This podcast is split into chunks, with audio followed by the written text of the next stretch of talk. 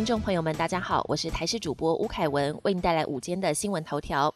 首见三月黄灯，今南部标三十六度。首见三月就发布高温黄色灯号，南投、台南、高雄及屏东近山区或河谷地区，今天中午前后可能出现三十六度以上高温。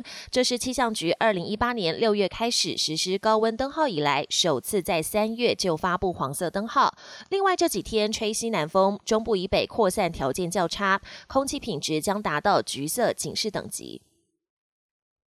长次轮重获自由，卡运河近一周趁涨潮脱困。长荣海运承租的长次轮已经成功脱困，重新浮起来开始移动，塞住的航道也重新畅通。长次轮将先移往运河中的大苦湖区域进行检验。长荣也发表声明表达感谢。另外，为了解决塞船，埃及政府宣布将加速船只通过运河的作业，希望五到六天内能消化大排长龙的窘境。昨晚红色血月挂高空，气象专家揭真相。昨天晚上，不少民众出门时发现天空上的月亮竟然是血红色的。网友疯传，当出现血月时可能是不祥之兆。对此，气象专家彭启明解释，月亮会偏红的原因主要是跟空气污染程度有关。红色血月发生的主因是因为米氏散射。由于昨天整个大气吹南风，西半部的污染物往北飘，造成北部污染较严重。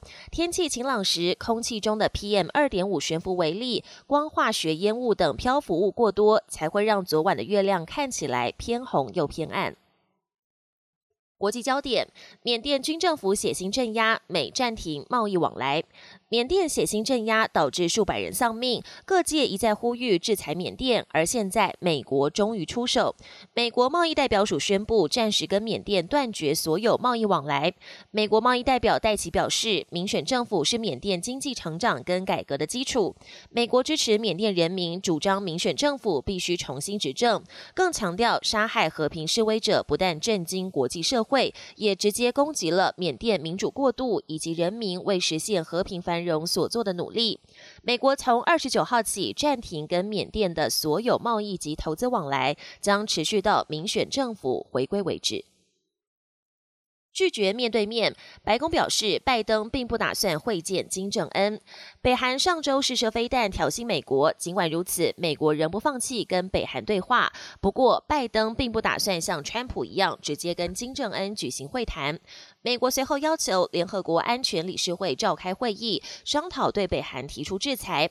对此，北韩强调试射是出于自我防卫。美方的批评正好铺露出对北韩根深蒂固的敌意。尽管拜登乐见跟北韩的外交互动，但他也警告，如果情势升温，美方将有所应对。英国松绑部分防疫，强森表示严防变种病毒威胁。英国单日新增新冠确诊病例这几天逐日递减。首相强森宣布，一月颁布的居家封锁令逐步松绑。从当地时间二十九号开始，英格兰地区有限度的开放六人以内或是两个家庭之间的户外聚会，而室外一些运动设施，像是游泳池、网球场、篮球场等，也可以在保持社交距离下使用。闷了快三个月的民众，终于可以到户外游泳、打球、运动。不过，首相强森警告，欧洲疫情仍然吃紧，再加上变种病毒的传染力很强，民众还是不能掉以轻心。本节新闻由台视新闻制作，感谢您的收听。更多内容请锁定台视各节新闻与台视新闻 YouTube 频道。